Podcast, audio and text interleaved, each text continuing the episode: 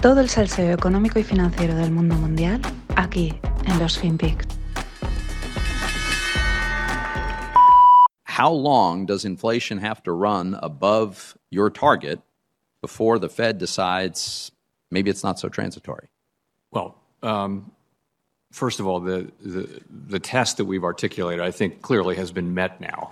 Uh, you know, you, are absolutely right. Inflation has run well above 2% for long enough that if you look back a few years, inflation averages 2%. So I think, I think we can say that that, that is taken. It was not the case going into this episode. It had been many years since we had inflation at 2%.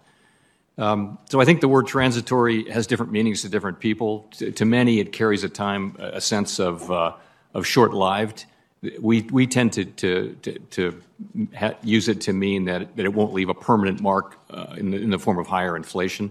I think it's it's probably a good time to retire that, that uh, word and try to explain more clearly what we mean.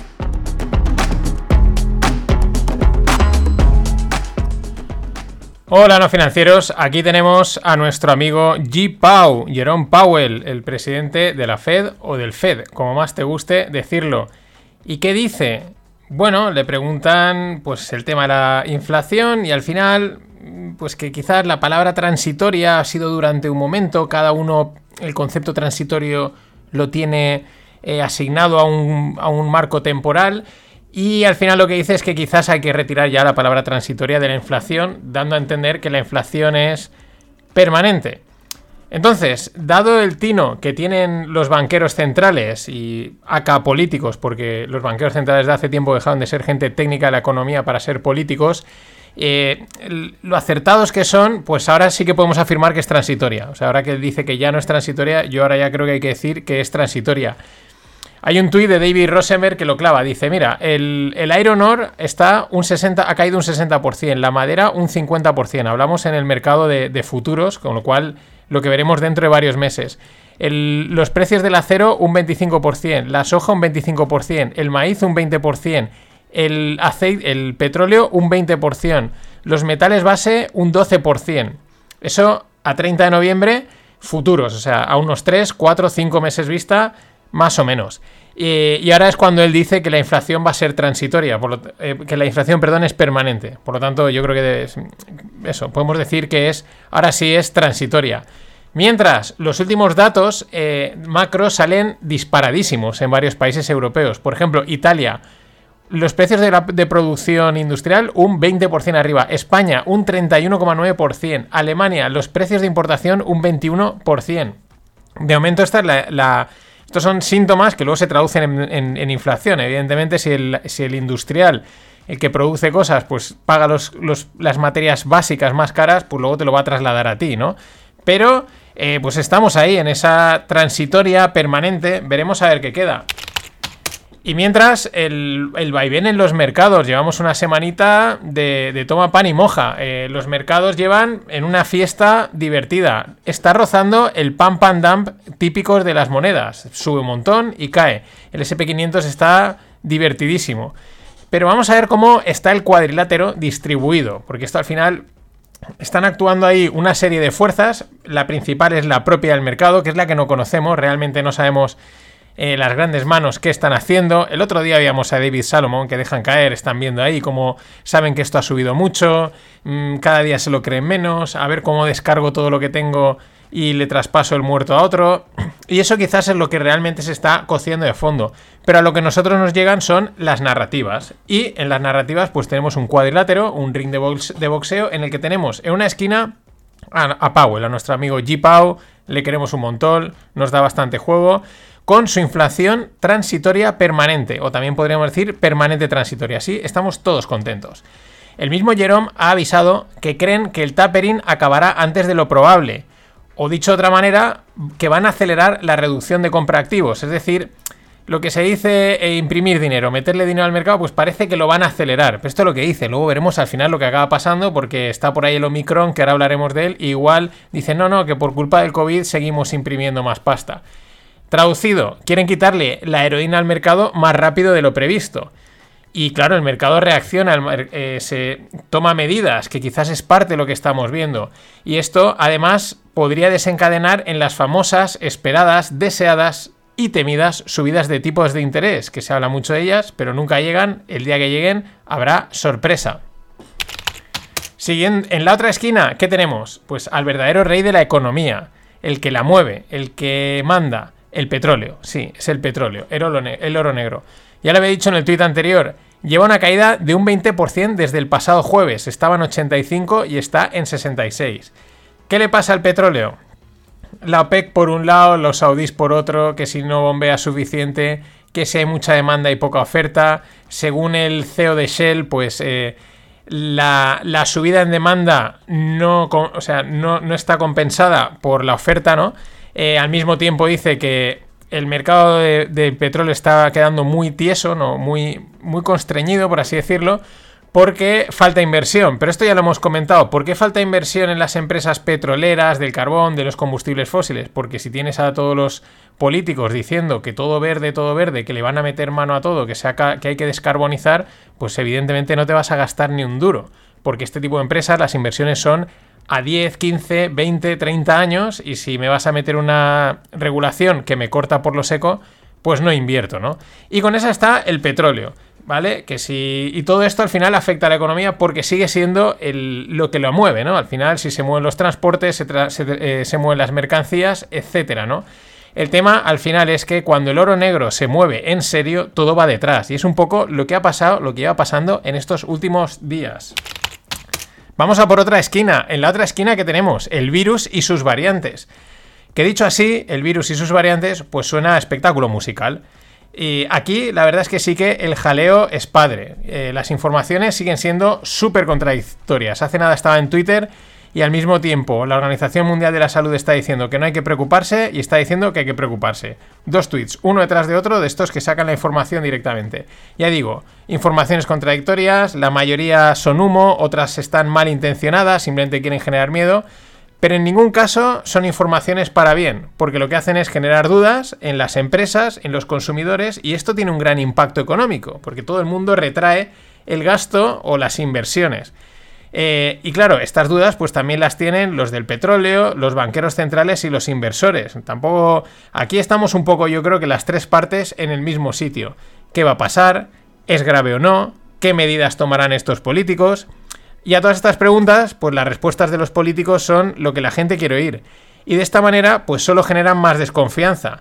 El público, pues tiene memoria corta, lo hemos dicho, la tenemos, pero no tan corta. Y recuerda lo que dijeron hace dos días. Entonces, si hace dos días me has dicho, no voy a hacer cuarentena, y ahora ya empiezas a deslizar, que igual sí, etcétera, pues es normal que al final la gente no confíe en nada. Es decir, más desconfianza en todo, tanto en los mensajes buenos como en los malos. Es decir, mucha incertidumbre todavía. Por ejemplo, las autoridades holandesas confirman que las variantes de Omicron detectadas en, el, en Holanda el 19 de, noviembre eran posteriores, o sea, previas a la llegada de los, vuelos desde Sudáfrica, lo cual ya era intuitivo, o sea, ya se podía un poco deducir, porque es que esto ya ha pasado. La primera pandemia fue así, decían, no, que viene China, no, si es que ya estaba por aquí. De hecho, eh, la Organización Mundial de la Salud también dice que Europa se ha convertido en el epicentro de la pandemia. Dice, no, no, no se ha convertido. Eh, siempre lo ha, sido, lo ha sido. Lo dicho, informaciones contradictorias que marean un montón. En la grada, ¿quiénes estamos? El resto. Sacándonos el sudor, hidratándonos al mismo tiempo, mirando al marcador y pidiendo la hora para que se acabe o al menos se relaje este panorama. Bueno, bueno, esperad, que me había olvidado de la cuarta esquina porque tenemos en una esquina a los banqueros representados por G. Pau, en la otra tenemos a el petróleo, en la otra tenemos el COVID y falta la cuarta. La última esquina de momento es un turno rotatorio, disponible para el que pase por ahí. Y por ahí esta vez se ha dejado ver el gran rey Dalio, con estas declaraciones que ha hecho. How, do you value this market today? I think that uh, just the way you said it is going to be a fool's journey. um, to, to say, here's the stock market, and I'm going to time the movement into the market. I'm going to time the movement out of the market. Okay, you know what that means? Okay, you're going to out uh, guess what the next uh, variant move is and what the next uh, uh, other thing is. A lot of things depend on a lot of other things, and the world and, and everything readjusts. What has to happen, I think, is investors, most importantly, have to realize two things. First, that uh, cash is not a safe investment, is not a safe place because it will be taxed by inflation. It will not be an interest rate. En este corte y en otro que ha hecho en la entrevista en Squawk CNBC, creo que es, o NBC, ahora tengo dudas, eh, duda bastante, tartamudea mucho, eso no es buena señal, eso quiere decir que está como, no lo ha pasado bien, eh, no sabe muy bien qué contestar, pero es que aquí dice que el cash no es una buena inversión. Y claro, ¿qué es lo que ha dicho todo el mundo? Claro, eh, el Rey Dalio pues últimamente escribe libros, está muy guay todo lo que dice y tal, y quizás pues ha perdido algo de foco. También es muy difícil cuando llevas el mayor hedge fund del mundo, que creo que son 120 mil millones, pues eso no es fácil de mover, ¿eh? las cosas como son, y no puedes mover, no eres, eres un super elefante. Pero ¿qué pasa? Que ha dicho el tener el dinero en líquido no es una inversión segura. Y claro, todo el mundo ha tirado de memoria. Y es que la última vez que dijo lo mismo, su famoso cash is trash, fue en enero del 2020. ¿Y qué pasaba dos meses después? Pues empezaba la pandemia. ¿Y qué es lo que sucedía? Pues que tener cash es lo que todos los inversores querían. When do you jump off the train? But, the, but the, also the question is, what do you jump into when Right. you jump off the train? And the issue is, you can't jump into cash. Cash is trash. Okay. cash Vamos, Rey, cash is trash. Esto era desde Davos en enero. Vaya crack. El que vino en marzo.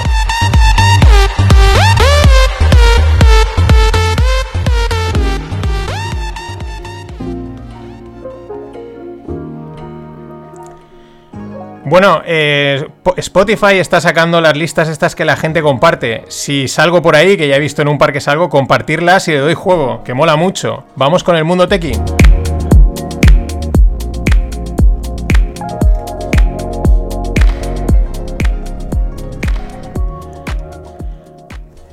Sí, sí, compartirla por Twitter, por Instagram y si os veo, me mencionáis, ya sabéis, arroba no financieros, pues os meto un comentario y nos reímos, lo pasamos bien. Y ahí aparezco en un top 3, estoy flipando. Muchas gracias a Jordi que lo ha compartido y me lo han pasado y lo he visto. Y gracias a Eusebio que es el que me lo ha pasado. En fin, vamos con el mundo tequi. Vamos con ronditas, ronditas desde España y con, vamos, cargadas de pasta. De lo que mola. Ronda de 22 millones para Abacum.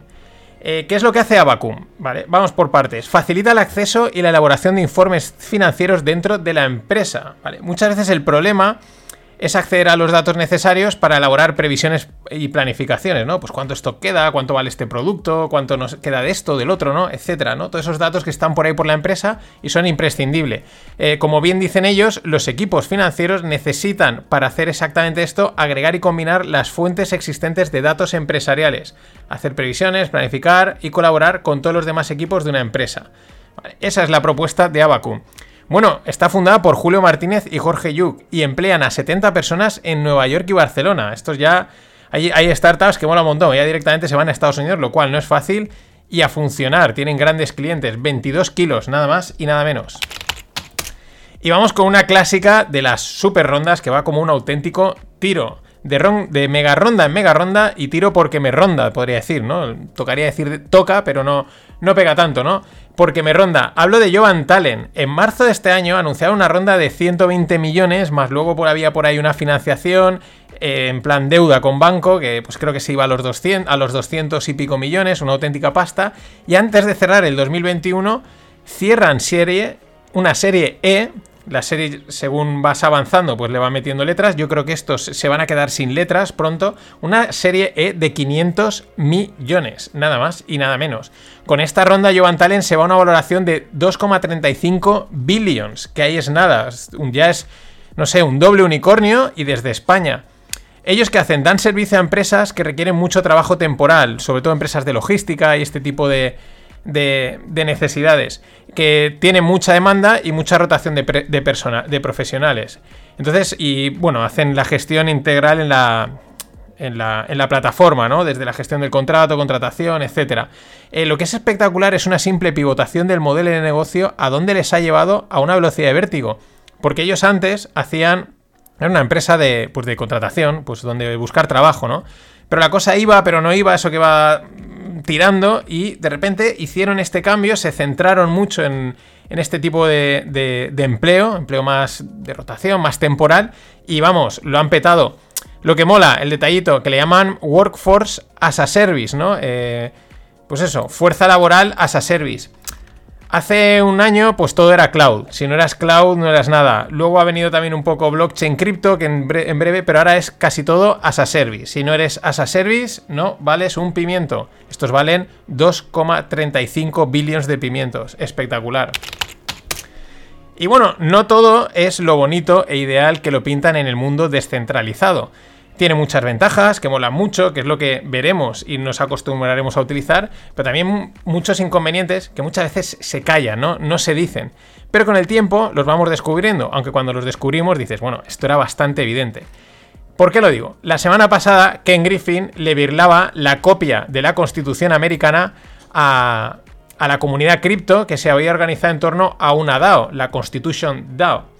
Bueno, parece ser que la comunidad que soporta esta organización autónoma descentralizada, que es lo que sería la DAO, ha acabado como el Rosario de la, Aurora.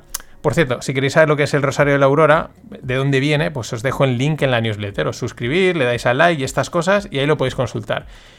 El Rosario de la Aurora, es decir, mucha confusión, cabreos, pérdidas de dinero, peleas, lloros, caos, etc. Vamos, lo que suele suceder cuando no hay un líder, cuando no hay alguien que asume la responsabilidad o alguien a quien se le carga la responsabilidad, el típico cabeza de turco. Este es uno de los problemas que tiene la descentralización. Es muy guay, es muy bonita, pero muchas veces los proyectos van más lentos de lo que toca por este tipo de problema. No hay, no hay alguien, no hay alguien que diga, oye, hay que ir por aquí, vamos a hacer esto, se tienen que votar las cosas, se tienen que poner de acuerdo, y las cosas quizás van tan sumamente, tan sumamente lentas que llega la típica empresa que empezó más tarde y lo acaba haciendo antes.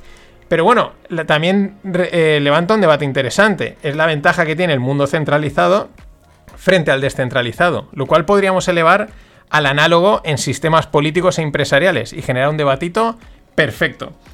Y para acabar, os dejo este sketch extraído de una película de un humorista de hace bastantes años que se llama Paco Gandía. Eh, tiene que ver con el petróleo, pero es Spain is different. Hasta mañana. Emitiendo la unidad móvil número 5 que a petición de nuestros oyentes dedica un programa más al tema del petróleo de palpitante actualidad. Eh, buenos días, señor. Buenos días. ¿Me permite una pregunta? ¿Esto para qué es? Para un programa radiofónico que estamos emitiendo en estos momentos. Venga de ahí. Eh, dicen que el petróleo se acaba. ¿Usted piensa que esta coyuntura puede incidir en la reestructuración económica de los países catalogados como dependientes, naturalmente teniendo en cuenta los diversos planos coyunturales de la estructura petrolífera? La pregunta es para un premio Nobel de literatura, pero vamos, te voy a contestar.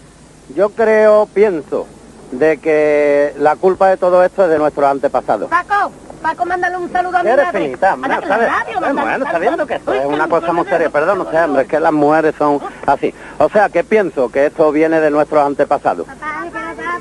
Oye, niña, hombre, ¿será posible? Finita, estas niñas, hombre, por favor. Perdón usted, hombre. Porque cuando yo iba al colegio, lo recuerdo perfectamente, le decía siempre el maestro, maestro, ¿por qué los moros tienen tanto petróleo y nosotros tanto vino? Y siempre me decía, hijo, porque a nosotros nos dieron a elegir antes. Eh,